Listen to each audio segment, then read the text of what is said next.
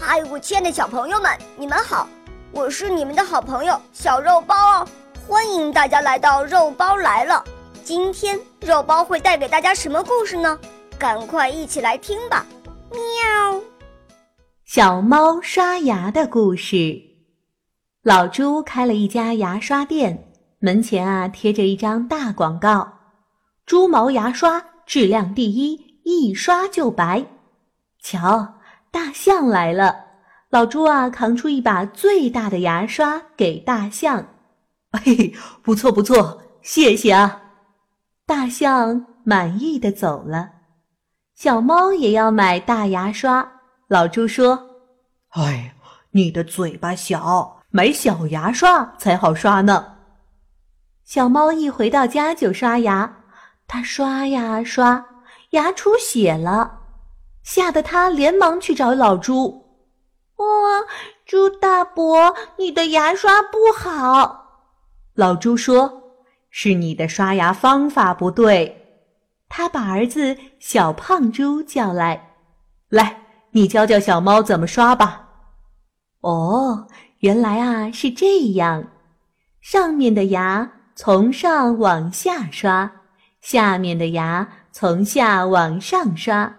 牙嚼面来回刷，里里外外都要刷。小猫看了一遍又一遍，嗯，我会啦。它回到家，刷呀刷，咦，怎么刷不出白泡泡呀？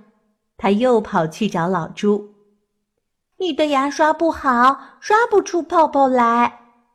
老朱一听啊，他笑了，哎呦。你没有用牙膏啊？哦，对了，我忘了。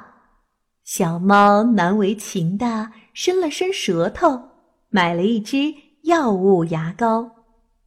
小猫用牙膏满嘴黏糊糊的，可还是没泡泡。哈哈哈哈！小傻瓜。大象用鼻子朝小猫的嘴里喷些水。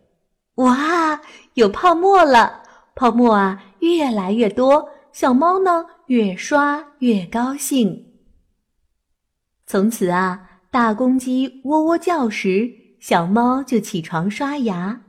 可是过了些日子，小猫突然牙疼了，脸也肿了。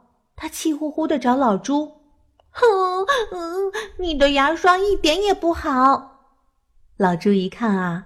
小猫嘴里的牙蛀坏了，这是怎么回事呢？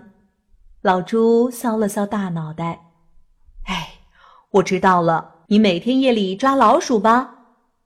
是呀，小猫点点头。那你吃了老鼠刷牙吗？老朱又问。嗯，没有啊。哎，睡觉前吃了东西啊，可一定要刷牙。要不啊，牙就要坏的。哦，原来是这么回事儿。小猫的蛀牙补好后，每天夜里吃了老鼠啊，总是刷了牙才睡觉。以后呢，它的牙齿一直都很好了。